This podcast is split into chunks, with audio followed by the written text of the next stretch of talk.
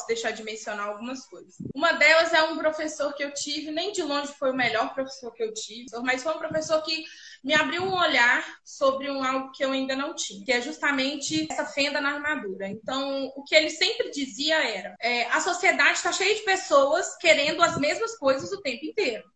Ou seja, nós vemos um mercado de trabalho saturado de profissionais, nós vemos um, um mercado de trabalho com inúmeras pessoas desempregadas.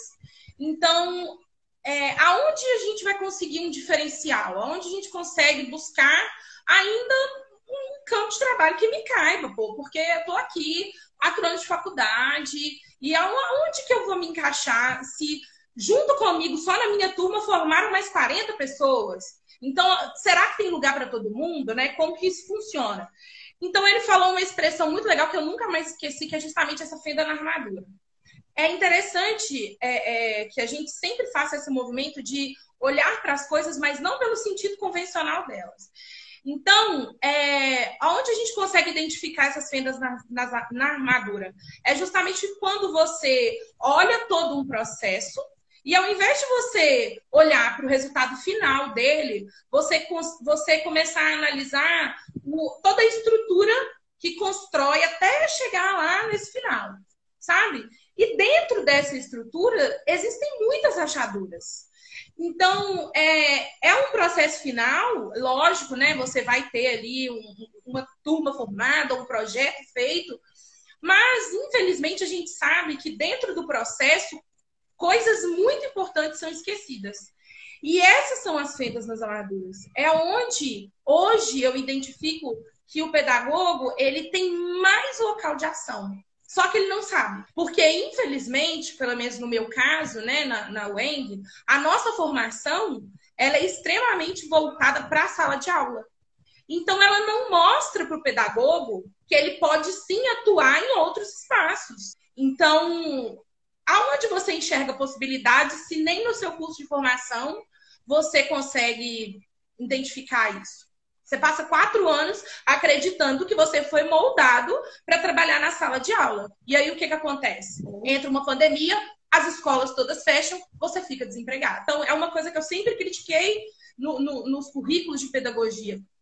A necessidade de mostrar para as pessoas é, os campos de, de ação, Sabe? Não, não é só a sala de aula. Um pedagogo pode atuar dentro dos recursos humanos, dentro de uma empresa, dentro da administração de uma empresa, pode atuar dentro de um hospital, pode trabalhar com pedagogia hospitalar, ele pode estar lá no campo trabalhando com, com, com pedagogia quilombola, entendeu? Então, assim, são, são vários os, os aspectos e as áreas que esse pedagogo pode atuar.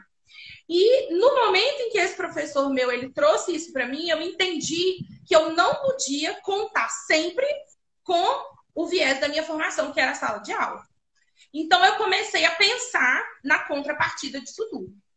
Quando você toma água aí, eu queria já aproveitar para poder, sim, tocar em dois pontos que você até agora já contou que para mim são incríveis e que quem não estava aí antes, a gente tem que saber disso, que a primeira parte da quando você explica a fenda na armadura, e eu admiro muito isso, porque eu acho que muitas das vezes que as pessoas sentem que elas estão empacadas, é porque elas estão batendo num único caminho na mesma porta que está fechada. Exatamente. E às vezes o segredo para você se. Né, começar a fazer uma coisa que você gosta, desempacar sua vida ali mesmo, para um sentido que, que você goste, é você ampliar o seu repertório. E eu falo muito aqui, eu acredito num mundo tão abundante de possibilidades que eu acho que às vezes a galera se fecha muito no mundinho, a nossa educação, e aí entra o seu lado pedagogo aí, que sabe até muito melhor do que eu.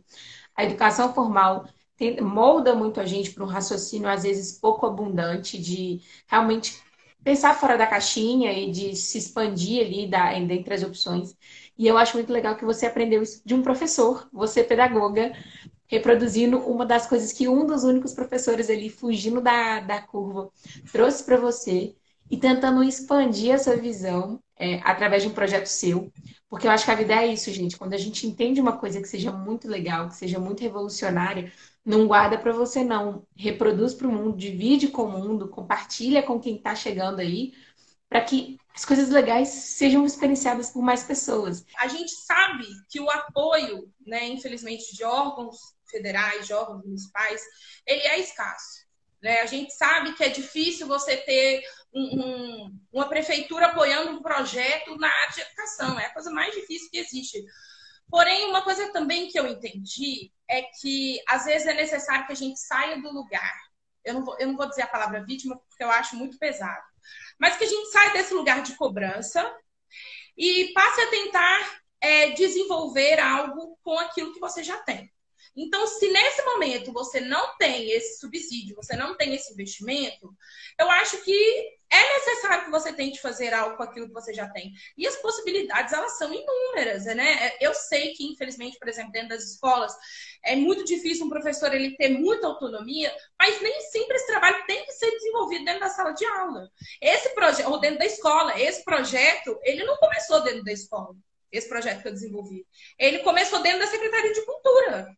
Então, é, eu acho que é interessante a gente pensar que não são os espaços que vão determinar o sucesso de determinados trabalhos ou a necessidade uhum. deles, sabe? Eu acho que é, que é bem, bem nesse sentido.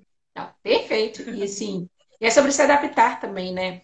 Eu, eu, eu bato muita fé nessa sua fala sobre os privilégios. A gente já teve vários papos aqui, inclusive sobre saúde mental, para a galera que realmente é, sofreu algum baque em algum nível, seja social, seja econômico, seja mental. Então, assim, a gente sabe que não é fácil.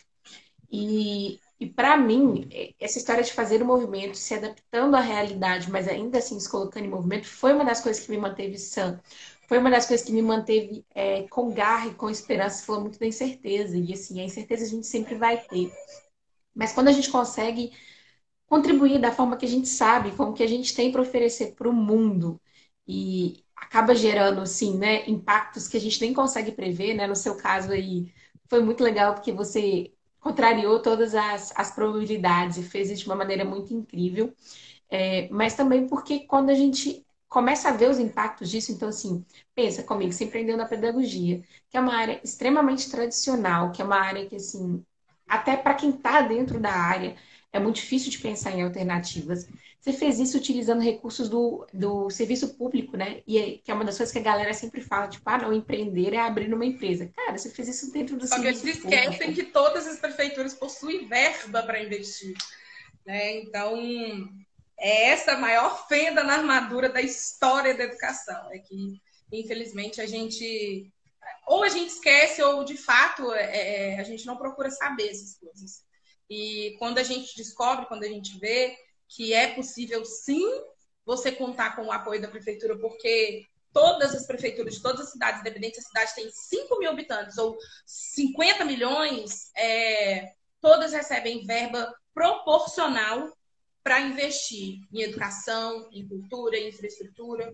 Então, levar esses projetos a essas prefeituras é sim um ganho muito legal e que dá sim para poder empreender, dá sim para fazer.